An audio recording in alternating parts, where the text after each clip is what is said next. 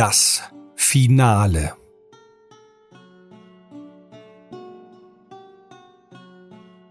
Unterwegs.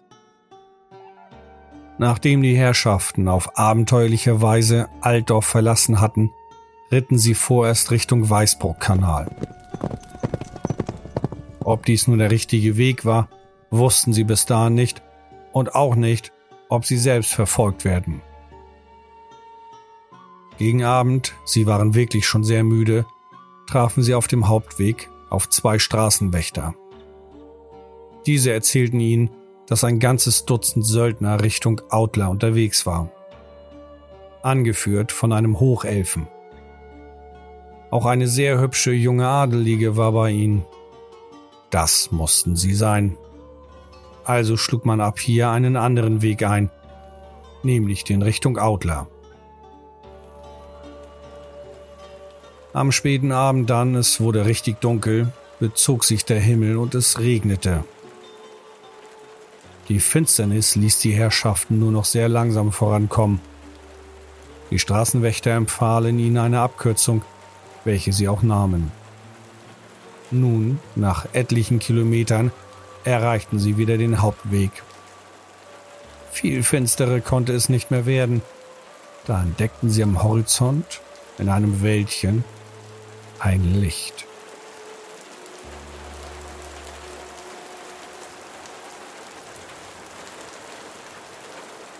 Die Silhouette von Gebäuden zeichnete sich durch die scharfen Kanten am Nachthimmel ab.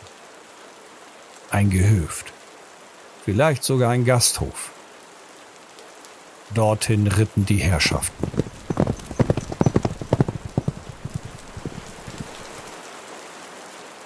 Gasthaus Schildmaid. Sie passierten ein Tor, auf dem ein Wappen zu sehen war. Es war die lachende Figur einer Schildmaid, die einen Krug in der Hand hielt. Clemens las Gasthaus Schildmaid auf dem Schild. Der Gasthof glich einem großen Gehöft. Ein Haupthaus und mehrere kleinere Gebäude gehörten zum Anwesen. Das beinhaltete auch Ziegen- und Schweineställe.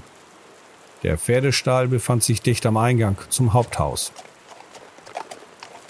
Langsam ritten die Herrschaften zum Stall.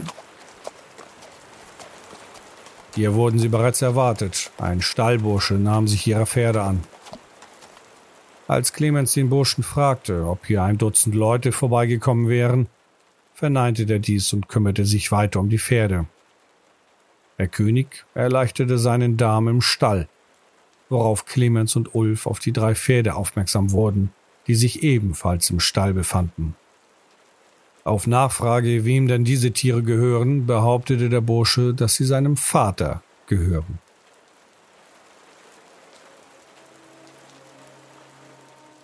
Hans Jolanda, Gastwirt.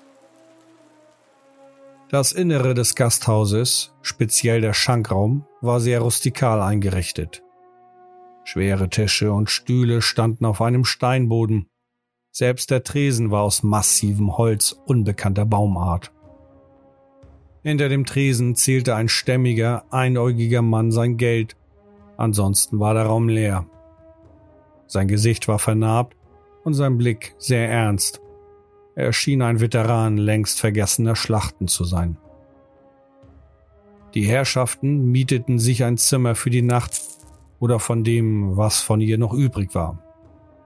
Der Gastwirt, er stellte sich als Hans Jollander vor, wies den Herrschaften den Kellerraum zu, weil es angeblich im oberen Bereich hineinregnete. Hans beobachtete die Herren, fütterte Herr König mit einem Stück Schinken und schob den Anwesenden einen Schnaps über den Tresen. Clemens und Kent wollten wissen, wem die drei Pferde im Stall gehörten, der Wirt grinste und meinte, das, äh, das sind meine. Dann ging er einen Schritt zurück und starrte an die Decke. Sehr laut sprach er, dass niemand sonst hier sei und das Geschäft derzeit eher schlecht läuft. Er hielt dabei drei Finger in die Luft und zeigte mit dem Zeigefinger der anderen Hand auf die Decke, wo sich wohl eines der Zimmer befand. Kent und Ulf nickten ihm zu und der Blick sprach einen Dank aus. Auch Clemens bedankte sich mit einem zustimmenden Blick. Hans sprach nur noch in Gesten. Eine davon besagte, dass die drei Personen im Obergeschoss Söldner waren und die Herrschaften überfallen sollten. Schließlich holte der Wirt einen Rabenschnabel unter dem Tresen hervor und signalisierte den Herrschaften, dass er sie unterstützen wird, sollte es zu einem Kampf kommen. Kent grinste zufrieden.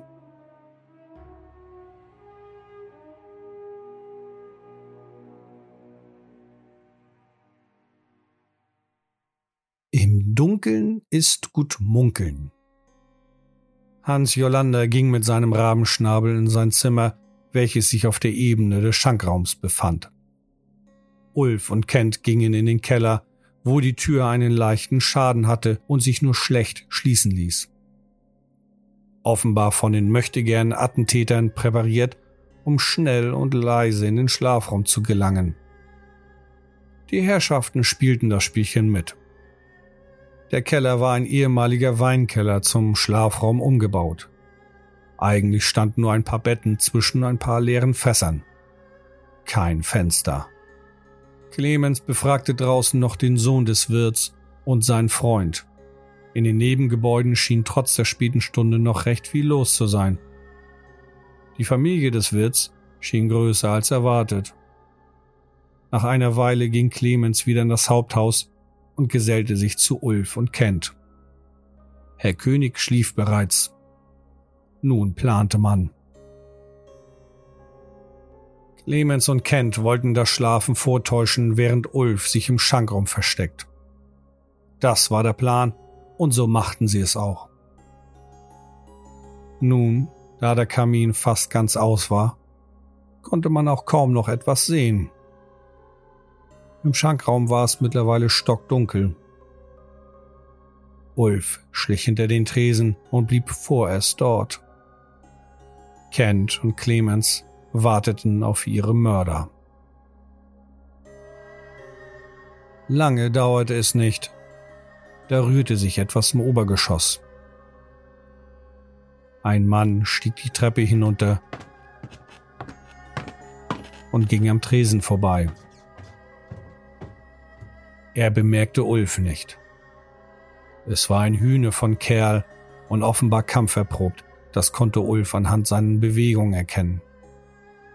Der Mann ging zur Haupttür, trat hinaus und urinierte an die Hauswand. Dabei bepöbelte er ein junges Pärchen, welches sie wohl heimlich nachts getroffen hatte. Das Pärchen zog sich daraufhin zurück. Der Mann ging schließlich wieder hinein und an Ulf vorbei die Treppe nach oben.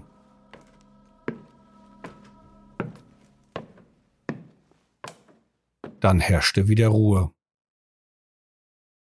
Was nicht lange andauerte.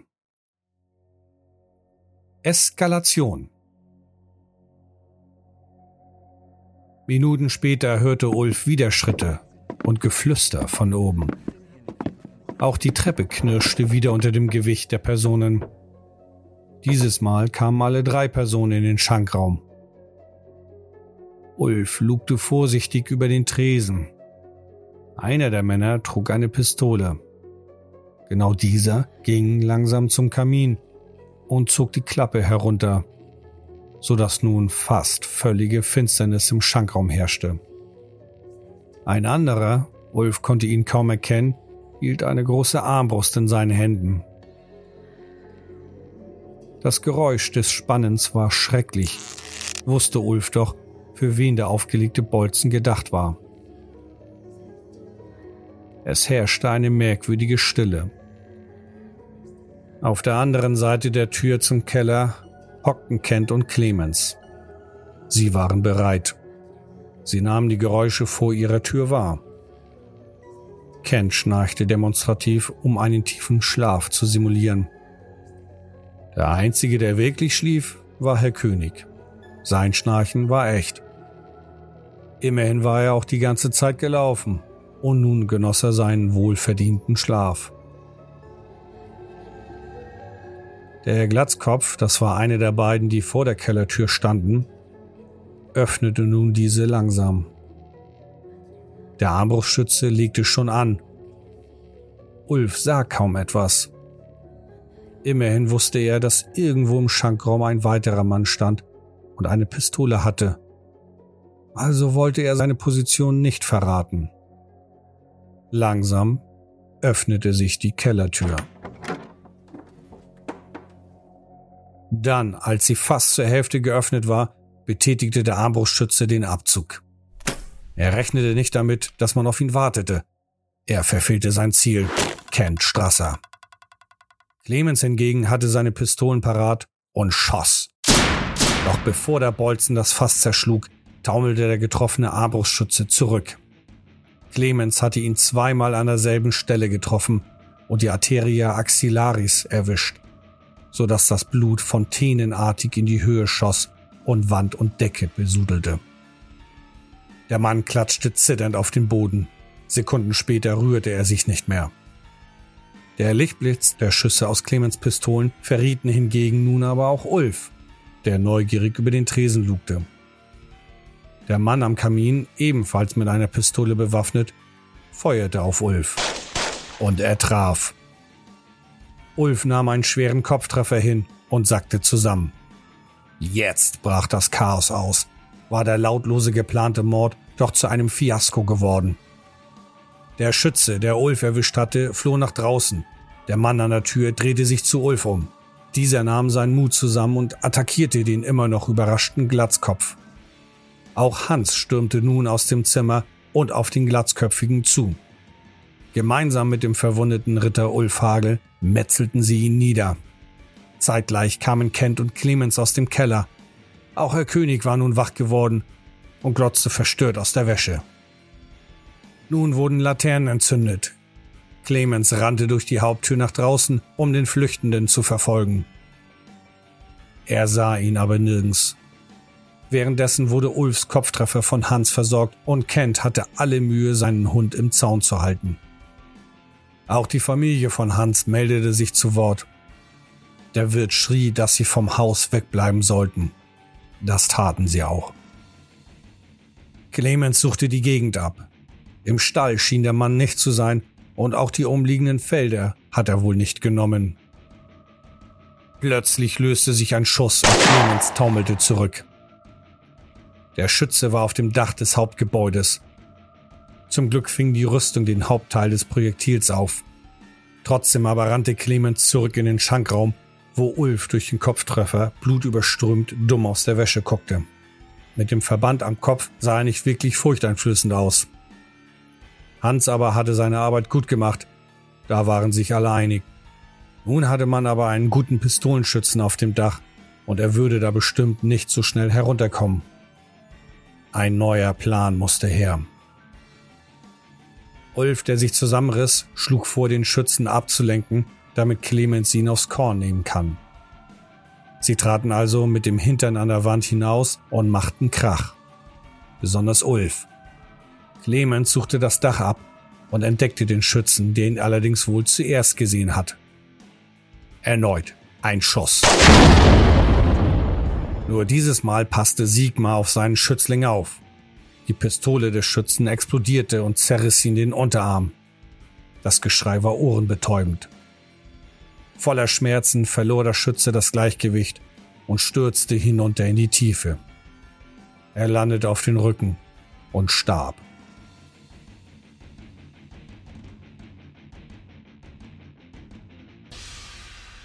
Nachwirkungen Jetzt endlich hatten alle Zeit genug, um sich in Ruhe zu unterhalten. Drei Attentäter. Drei tote Attentäter.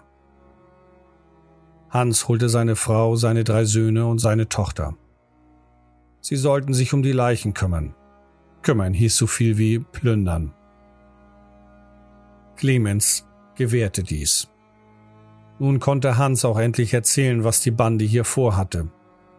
Selbstverständlich waren die Söldner von dem Hochelfen Leanin angestellt und beauftragt worden, die Herrschaften hier auszuschalten, sollten sie denn hier auftauchen.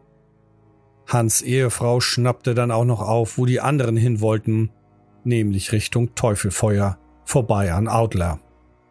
Auch an die schweigsame Gräfin erinnerte man sich, Besonders aber der Hochelf war ihm im Gedächtnis geblieben. Ein recht unfreundlicher Zeitgenosse. Weder Ulf noch Kent oder Clemens wollten noch lange Zeit vergeuden. Immerhin wurde es bereits hell und man konnte zumindest sporadisch wieder etwas sehen.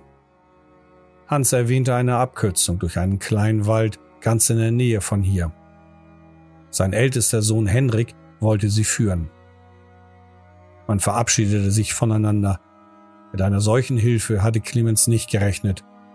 Aber Hans entschied sich zum Verrat, als er den doppelschweifigen Kometen an der Jacke des Inquisitors sah. Und auch der Ritter des Weißen Wolfs war ein gern gesehener und ehrwürdiger Anblick in diesen miesen Zeiten. So brachen die Herrschaften auf, gehen Teufelfeuer. Zwar waren sie körperlich angeschlagen und müde, doch waren sie auch hoch motiviert und voller Tatendrang. Lianin, der Hochelf. Henrik führte die Herrschaften durch kleine Waldabschnitte vorbei an Dorfruinen und Friedhöfen längst vergangener Tage. Auch kleinere Bäche und Hügel überquerten sie. Irgendwann dann, es war bereits hell geworden und relativ warm, wies Henrik ihnen den Hauptweg und machte kehrt. Von nun an waren sie wieder auf sich allein gestellt.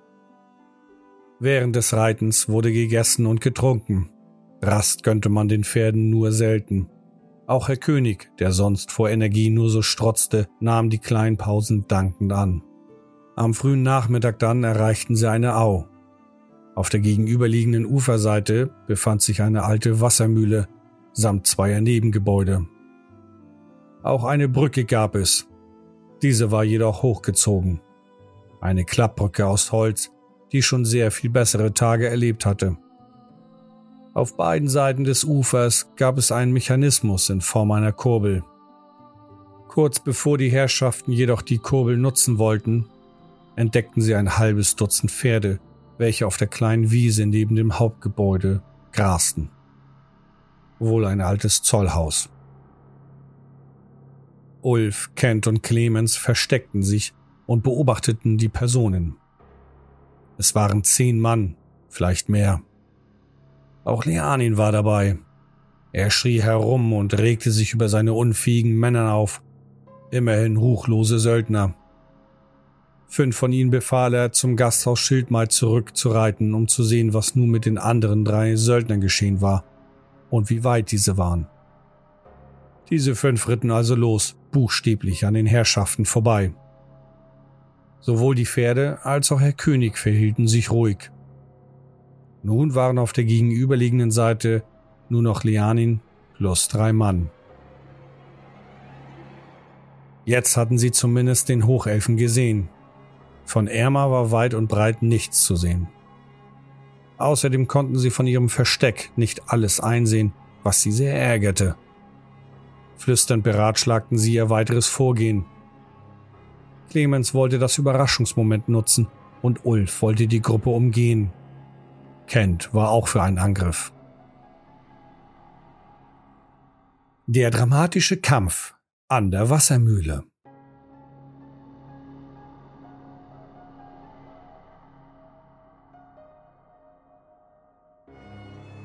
Kent und Ulf schlichen am Ufer vorbei und näherten sich den Gebäuden über eine Wiese.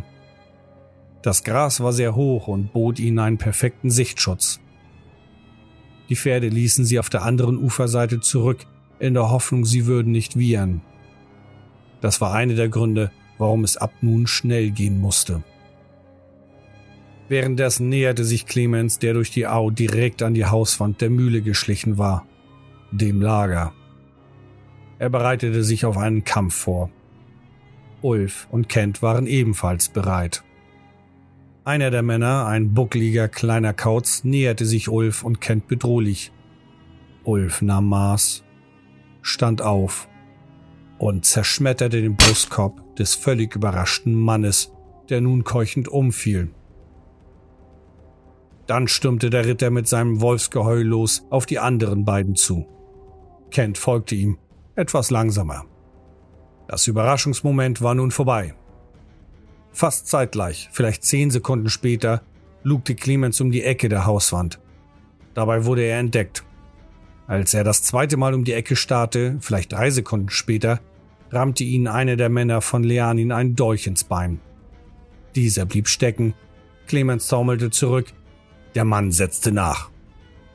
Als Clemens dann noch beim Schießen noch scheiterte und auch die Schläge und Stiche des Angreifers nicht abwehren konnte, wurde es sehr brenzlig. Mit solcher Kompetenz hatte er nicht gerechnet. Fast bewusstlos und aus zig Wunden blutend, hatte er Probleme, aufrecht stehen zu bleiben. Es schien, als würde er sein Leben hier aushauchen. Hier endete das Leben von Clemens Hochhut von der Lerche. Kurz vor dem Ziel. Erschlagen von einem Söldner, den er nicht einmal richtig erkennen konnte. Doch Clemens Körper brannte und sein kurzes Leben lief wie ein Film an seinem geistigen Auge vorbei. Er sah Blumenwiesen, Vögel, Bienen, Wasserfälle, Olaf, Theodor von Tannricht und Kent. Kent? Ja, Kent tauchte hinter dem Angreifer auf, der nun zum finalen Schlag ausholte. Doch zu mehr als zum Ausholen kam dieser nicht, rammte ihn der zwei Meter große Ken Strasser doch seinen Schwertbrecher bis zum Anschlag in den Nacken. Mühelos durchbohrte er dabei die Lederrüstung des Söldners. Clemens fiel kurz darauf völlig ermattet in die Au. An anderer Stelle jaulte Herr König auf. Ulf stürmte auf einen der Söldner zu, Herr König rannte zum Hochelfen. Während Ulf mit seinem Gegner leichtes Spiel hatte, dieser hatte sein Zweihandschwert tief in die Hauswand gerammt und Ulf ihn daraufhin erschlagen, lag Herr König leblos auf dem sandigen Platz vor dem Zollhaus. Nun trat der Hochelf hervor, bewaffnet mit einer Peitsche. Hochelf? Leanin, der Hochelf? Was Ulf nun zu sehen bekam, ließ ihn das Blut in den Adern gefrieren. Der Hochelf war nichts weiter als ein Doppelgänger. Ein chaotisches Wesen, welches die Gestalt von sämtlichen humanoiden Wesen annehmen konnte. Ulf stürmte auf ihn zu. Kent half Clemens aus dem Wasser. Nun mussten sie sich beeilen, denn sie wussten nicht, wie es um Ulf bestellt war. Dieser kämpfte bereits eine ganze Weile, für ihn eine gefühlte Ewigkeit, um sein Leben, denn der Doppelgänger hatte fiese Tricks auf Lager. Er schien ein besonders harter Gegner zu sein. Ähnlich wie bei Clemens sorgten die vorangegangenen Strapazen der letzten Stunden und Tage dafür, dass Ulf dem Doppelgänger nicht gewachsen war. Er kämpfte zwar tapfer weiter, steckte jedoch mehr und mehr ein. Eine Rippe brach. Der Verband seiner Kopfverletzung löste sich und die Wunde blutete wieder. Schlag um Schlag nahm Ulf mehr Schaden. Er konnte einfach nicht mehr. Der Doppelgänger schien dabei immer stärker zu werden. Im Augenwinkel sah er Herr König, der sich langsam wieder aufrichtete und sich schüttelte. Irgendwie musste er durchhalten. Ulf fiel gelegentlich auf die Knie, rappelte sich wieder hoch und hielt geschwächt seinen Hammer schützend vor sein Gesicht. Als der Doppelgänger zum finalen Schlag ausholte, und es wäre der letzte Schlag gewesen, schoss Herr König los und auf den Doppelgänger zu. Auch die Schatten seiner Begleiter tauchten hinter ihm auf. Ulf stand auf und riss sich zusammen. Ein letztes Mal. Der Doppelgänger hatte es nun mit den Herrschaften zu tun. Und zwar mit jedem von ihnen. Kent war noch sehr frisch. Er attackierte den Doppelgänger, gefolgt von Clemens. Ulf schlug nur noch Löcher in die Luft. Ab jetzt dauerte der Kampf keine zehn Sekunden mehr. Knüppelten Kent, Clemens und Herr König den vom Chaos befleckten Körper des Doppelgängers nieder. Der Kampf war vorbei und die Herrschaften schwer verletzt, ausgelaugt, verwundet und völlig ermattet brachen sie zusammen und atmeten durch. Siegreich. Auch das noch. Ulf, er konnte kaum noch stehen, stöhnte und wollte nur noch weg. Die Herrschaften verarzteten sich gegenseitig. Der körperlich am vitalsten war Ken Strasser, der sich auch rührend um seine Kameraden kümmerte. Nach einer ganzen Weile des Selbstmitleids und des Jammerns hörte Strasser, er war gerade dabei, einen Karren für Ulf zurechtzumachen, Geräusche und Stimmen, die sich langsam ihren Standpunkt näherten.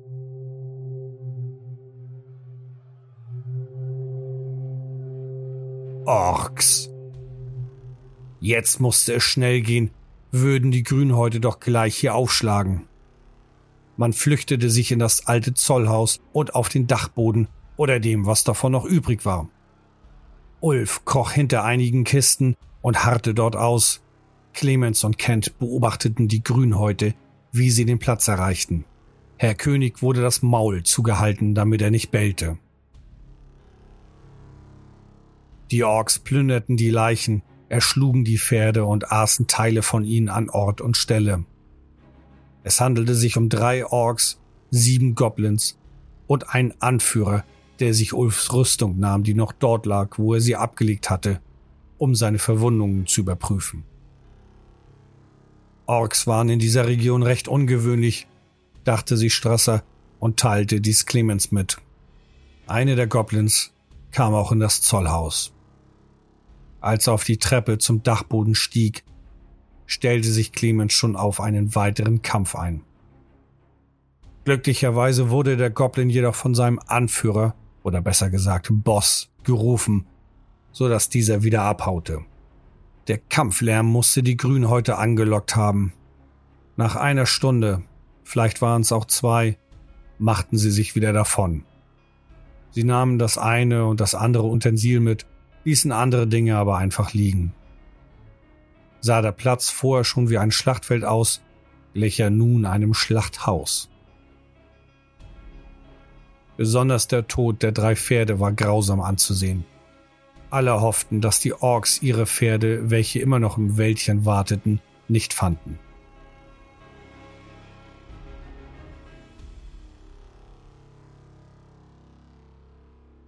Dann, nach einer halben Ewigkeit, war der Spuk vorbei. Ulf war zwischendurch eingeschlafen und nun wieder wach. Clemens und Kent trugen ihn die Treppen runter. Bei einer Leiche fanden sie eine Karte, auf welcher ein vereinbarter Treffpunkt eingezeichnet war.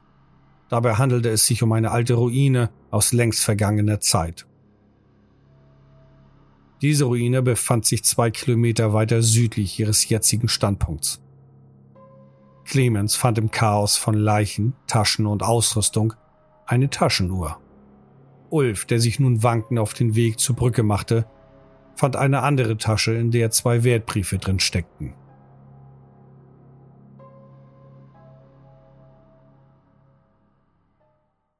Nachtlager Die Herrschaften beschlossen, ihr Lager etwas weiter südwestlich aufzuschlagen. Sie suchten sich ein ruhiges Plätzchen und errichteten dort ihr Lager. Ulf hatte eine gebrochene Rippe und eine Muskelzerrung im linken Arm.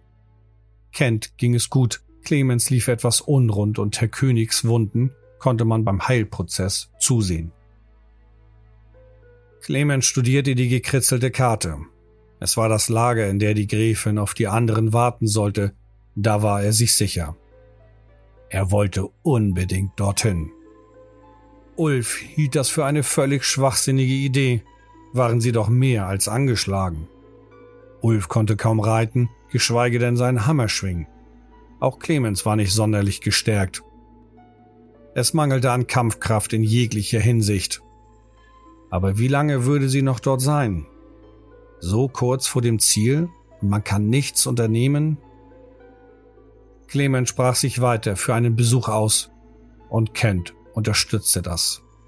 Ulf, der ansonsten ja sehr mutig war, wollte in einen Schalja-Tempel. Er jammerte vor Schmerzen und ein Kampf kam für ihn nicht mehr in Frage. Doch Kent und Clemens motivierten ihn. Die Devise hieß Jetzt oder nie. Man einigte sich darauf, die Nacht abzuwarten und dann zu den Ruinen zu reiten. Jeder schloss in dieser Nacht mit seinem Leben ab. Für das Gute in dieser Welt. Das, Finale. Am nächsten Morgen, die Herrschaften hatten sich etwas ausruhen können, packten sie ihre Sachen zusammen und machten sich abmarschbereit. Es gab Beeren und Tee zum Frühstück. Was für eine Henkersmahlzeit. Dann ritten sie los in Richtung Ruinen, wo sich die Gräfin Erma Bartik von Ilseleben aufhalten sollte. Man sprach nicht viel.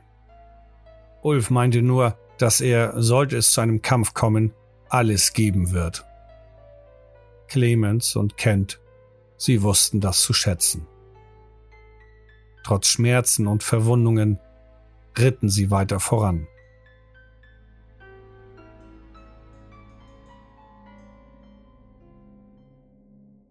Eine Ansammlung von zerstörten Steingebäuden, aus denen schon stellenweise Büsche und Bäume wuchsen. Das war also das Lager, welches auf der Karte eingezeichnet war. Rauch stieg hinter einem teilweise eingestürzten Gebäude auf.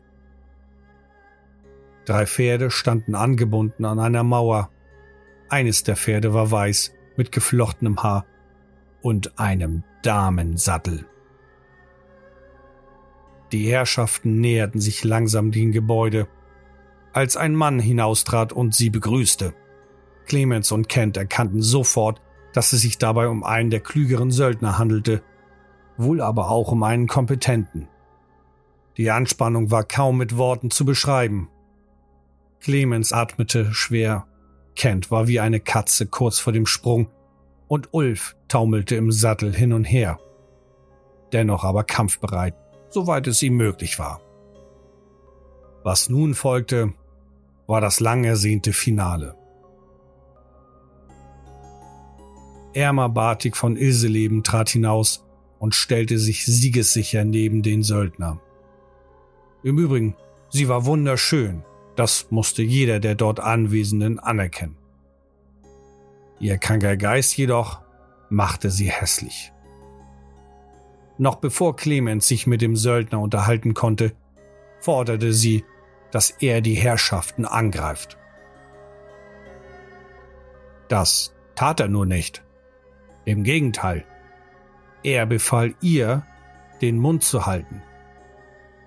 Ein weiterer Mann trat hervor. Nun unterhielten sich Söldner und Herrschaften, vordergründig Clemens.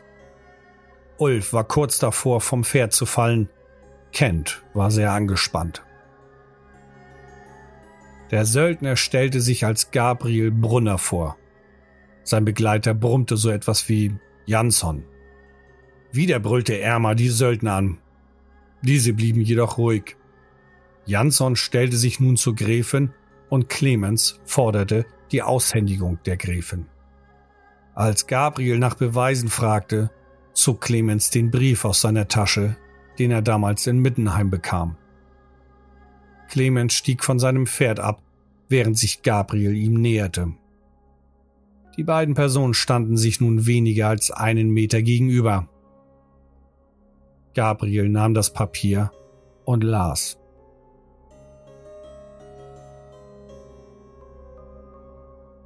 Als die Gräfin wieder losbrüllte und einen Angriff auf Clemens befahl, antwortete Gabriel Brummer nur meine Kampfkraft, kleine Lady, ist käuflich. Der Glaube zu Sigmar, der ist es nicht. Er drehte sich um, nickte Jansson zu und gab den Brief zurück an Clemens. Dann forderte er eine Summe an Geld für die Auslöse der Gräfin. Clemens wartete auf die Summe, die Gabriel ihm nennen würde, was er auch bald darauf tat. Einen Pfennig. Den wollte Gabriel haben. Einen lausigen Pfennig. Kent und selbst Ulf lächelten. Clemens gab ihm den Pfennig. Behutsam steckte Gabriel sich diesen in die Brusttasche. Janssen fesselte die Gräfin daraufhin. Sie war stinksauer und wütend. Jansson übergab sie dann dem Hexenjäger.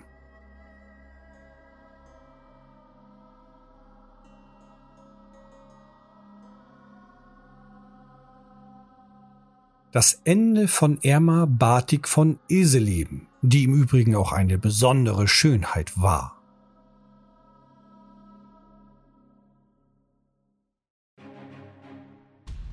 Clemens wollte das Urteil sofort sprechen und die Hinrichtung an Ort und Stelle vollziehen.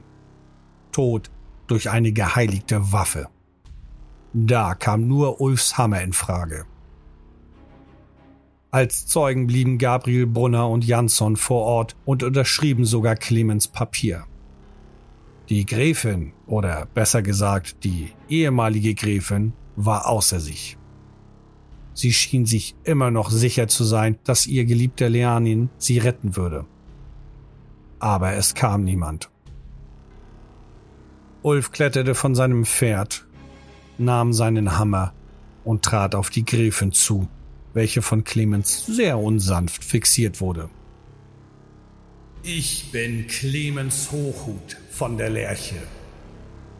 Ich trage den Namen meines Vaters, Dr. Olaf Hochhut. Im Namen von Ulrich und im Namen von Sigmar. Vollstrecken. Der folgende Schlag wurde von Ulrich und Sigmar gleichermaßen gelenkt da war sich Ulf sicher, denn er spürte während des Ausholens keinen einzigen Schmerz. Der zweihändige Hammer rauschte durch die Luft, zerschlug den Schädel der ehemaligen Gräfin, so dass nicht mehr viel davon übrig war. Die Wucht des Schlages sorgte gar dafür, dass der Hammerkopf sich mehrere Zentimeter in den Boden fraß. Dann herrschte eine ganze Weile Ruhe.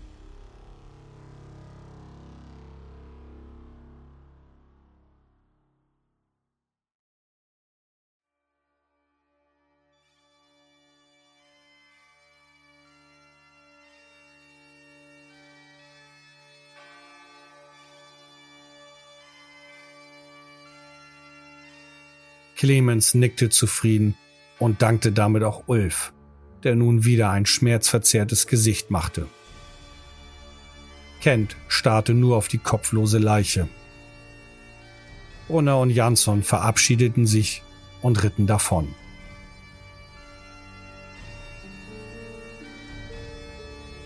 Epilog In Altdorf durchsuchte man das Haus in der Tulpenallee und fand einiges an Beweismaterial. Darunter Artefakte der dunklen Götter, wie auch die mutierte Opernsängerin Orphelia. Auch Leichen, die zum Opfern perverser Riten dienten, waren dort gelagert. Nach den Ereignissen und dem Ende der Gräfin Erma Batik von Ilseleben trennten sich die Herrschaften auf unbestimmte Zeit. Eigentlich trennte sich nur Ulf von Clemens und Kent, zwar reisten sie gemeinsam nach Middenheim, doch besuchten Clemens und Kent den Baron Theodor von Tannricht, während Ulf befördert wurde. Der Hochhutfall sprach sich herum und wurde kurzzeitig in jeder Zeitung behandelt.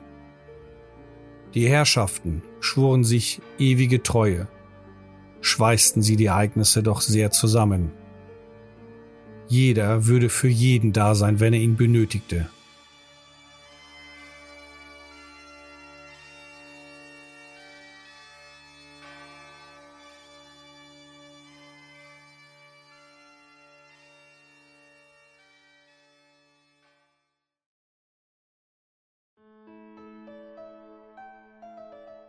Was wurde aus Kent Strasser?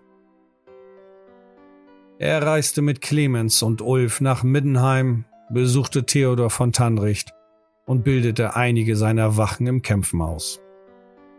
Aus Altdorf erhielt er die Lizenz eines Hexenjägers und ist somit nun ein Mitarbeiter der Inquisition, eben keine Wache mehr.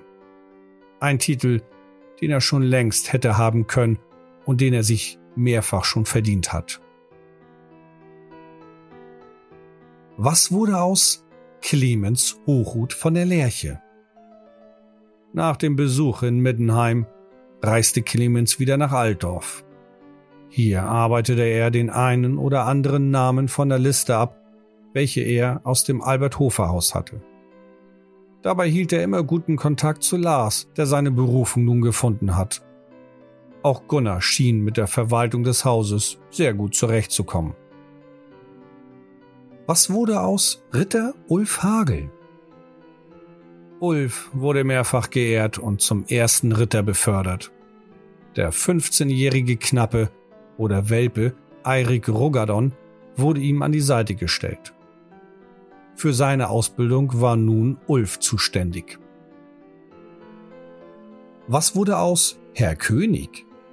Der Delberzer Hund begattete mehr als ein Dutzend Hundedamen, kotete in zig auf das Stroh, weigerte sich etliche Male Brücken zu überqueren, urinierte an geheiligte Statuen imperialer Helden und trank Wasser aus den heiligsten Quellen der Götter.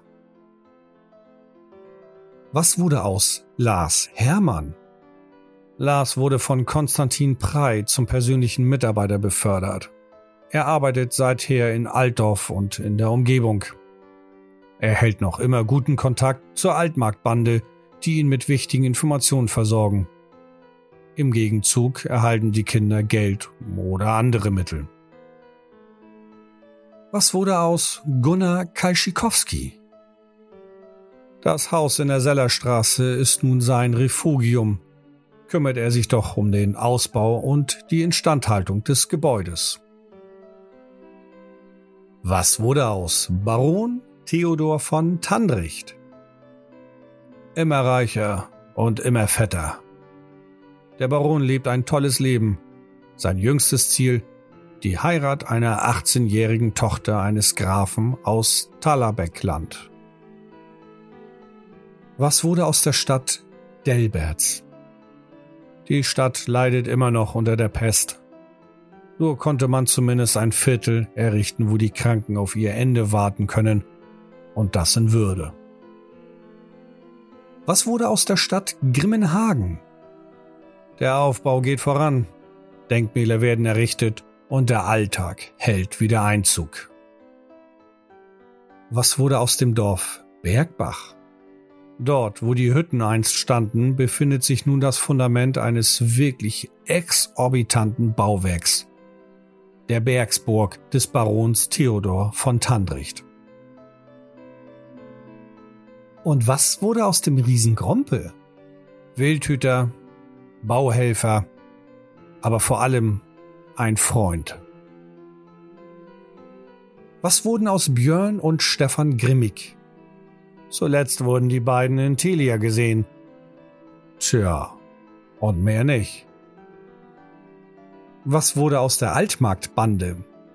Die Kinder der Bande sind nun die Augen und Ohren der Inquisition und werden auch von dieser bezahlt.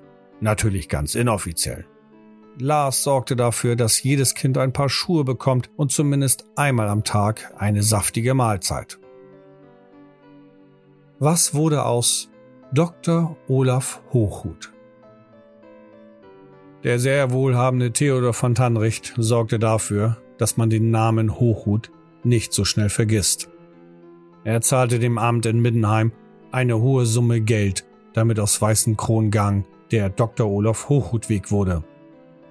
Bei der Einweihung des Weges waren sehr viele Leute anwesend. Die Charaktere sehen sich wieder im Jahre 2513. Sie wurden nach Talabheim eingeladen, um der Hochzeit ihres Freundes, dem Baron Theodor von Tandricht, beizuwohnen. Natürlich hat dieser neben den Feierlichkeiten für die Herrschaften wieder etwas zu tun. Aber das ist eine andere Geschichte.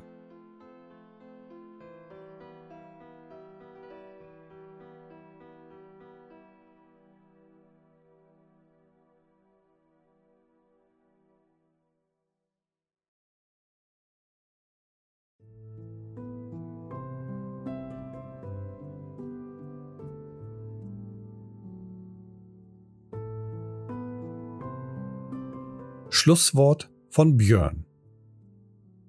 Nach dem Ende der Kampagne befragte ich meine Spieler zum Regelwerk und zur allgemeinen Atmosphäre. Beides wurde sehr positiv aufgenommen. Mein Stil zu leiten gefiel ihnen sehr und auch das Verfassen dieser Spielberichte. Bei diesen habe ich absichtlich nicht alle Kleinigkeiten bis ins Detail beschrieben, sonst hätte ich wohl den berühmten Rahmen gesprengt. Aber auch mir gefiel das Zusammenspiel meiner Spieler und wie sie im Laufe der Zeit zusammengewachsen sind. Ich möchte mich bei Katrin für ihre tolle Darstellung von Clemens Hochhut von der Lerche bedanken. Ein junger Hexenjäger mit etwas anderen Merkmalen. Er entsprach überhaupt nicht dem Klischee eines typischen Warhammer Fantasy Hexenjäger und das ist auch gut so. Ich möchte mich bei Tim bedanken, der den Ritter des Weißen Wolfs Ulf Hagel einfach grandios gespielt hat. Laut und aufbrausend die ganzen Abenteuer hindurch. Ständig verteidigte er seine Vorgehensweise und unterstrich diese mit seiner Lautstärke. Ich möchte mich bei Ben bedanken, der mit Ken Strasser anfangs sehr ruhig und zurückhaltend agierte, später aber dann immer mehr an Fahrt aufnahm. Am Ende beherrschte Ben das Regelwerk der vierten Edition richtig gut, was ihm dann auch mehr Raum zum Rollenspiel verschaffte.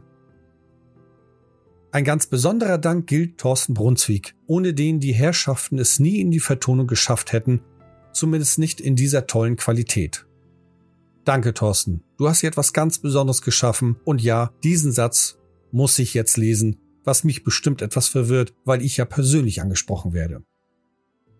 Abschließend hoffen wir alle, dass es den ein und anderen Hörer da draußen gefallen hat, einen kleinen Abstecher in die alte Welt von Warhammer zu wagen. Ende.